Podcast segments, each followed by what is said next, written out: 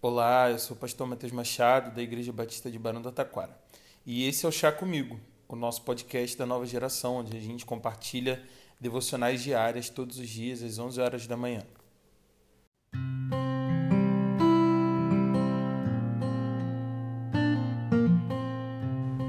Depois de uma curta pausa, estamos retornando hoje às atividades do Chá Comigo.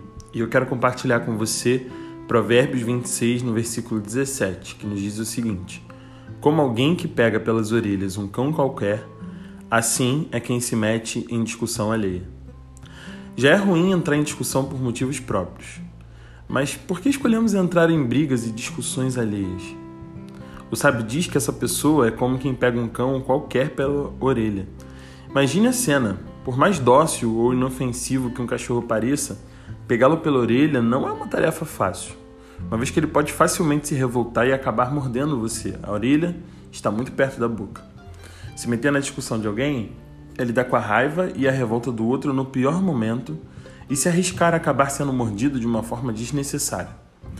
Por mais que a discussão envolva gente que amamos, pessoas em quem confiamos e amigos que gostaríamos de defender, o melhor que podemos fazer muitas vezes é não opinar, não se envolver e assim prevenir algumas mordidas desnecessárias. Observe como a palavra desnecessária se faz presente no episódio de hoje. Talvez ela seja a melhor descrição para quem se mete aonde não é chamado. Se precisassem de você, se fosse do seu interesse, você teria recebido o convite. Mas quando não é, você se faz desnecessário. Por isso, é sempre bom pensar duas vezes antes de puxar o cão pela orelha. Mas há mais uma coisa.